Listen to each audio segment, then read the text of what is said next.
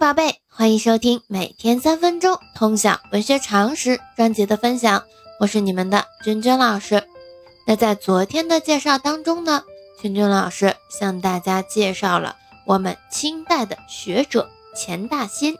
钱大新呢，他是十八世纪中国最为渊博和专精的学术大师，被推为一代儒宗。那同时呢，我们在介绍的时候也强调到。钱大新他是推崇汉儒的，并且呢，他对宋明理学是有一定的批判的。那我们今天呢，要向大家介绍的是我们清代著名的散文家，桐城派集大成者姚鼐。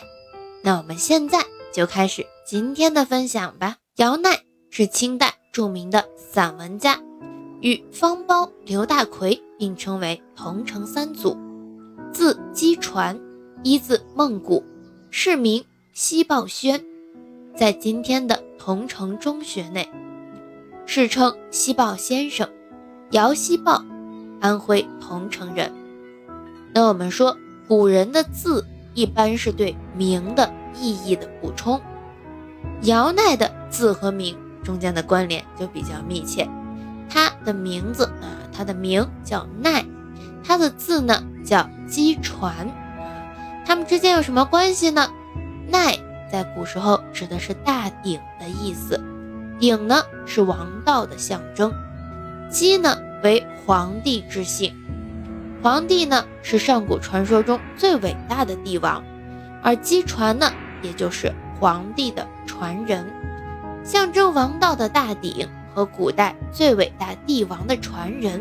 啊这其实是一个绝配的名和字的组合，所以啊，今天拓展一个小知识。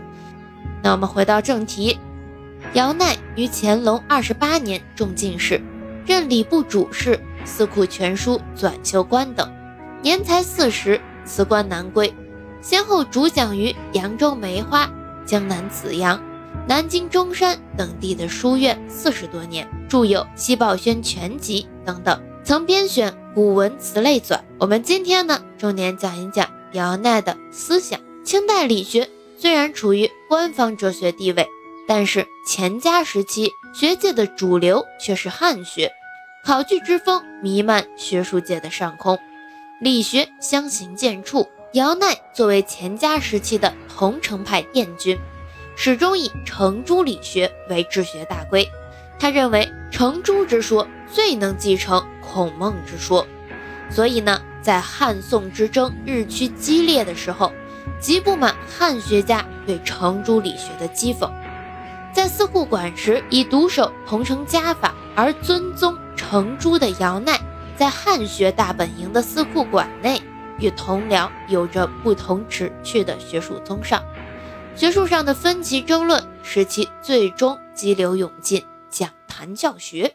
而姚鼐讲学授徒时，着力在学术上尊宋抑汉，训谕学生要以程朱为主，误入汉学之列。其弟子突出的继承了其衣钵，不同程度的在学界掀起波澜，使学术格局为之一变。对理学复兴之功不可忽视。姚鼐以宋儒之学为治学之本，故指斥考据的汉学家为舍本逐末。但他也不废弃汉儒至今之长。姚鼐笔下的汉学分为两个层次，一是汉儒之学，主要是指东汉许慎、郑玄为代表的训诂考据学问；二是指当世学者舍弃宋学之后，效法祖述和发挥汉儒之学而形成的新学风。姚鼐既责备汉儒之学。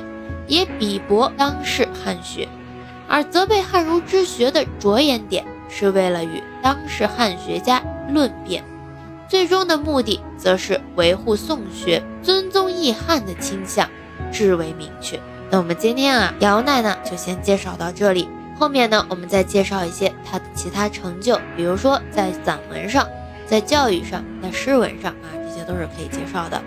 那同时呢。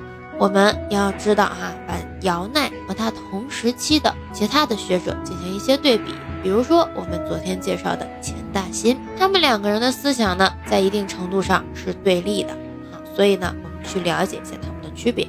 当然啊，感兴趣的宝贝了解，因为这个呢跟我们校内的涉及的考点不是很多，但是确实很有意思啊，这属于不同学术观点之间的一些较量啊，我们去了解一下。那今天的介绍呢就到这里，明天呢我们继续介绍杨奈。喜欢咱们节目的，长期关注我的喜马拉雅号，我们明天见。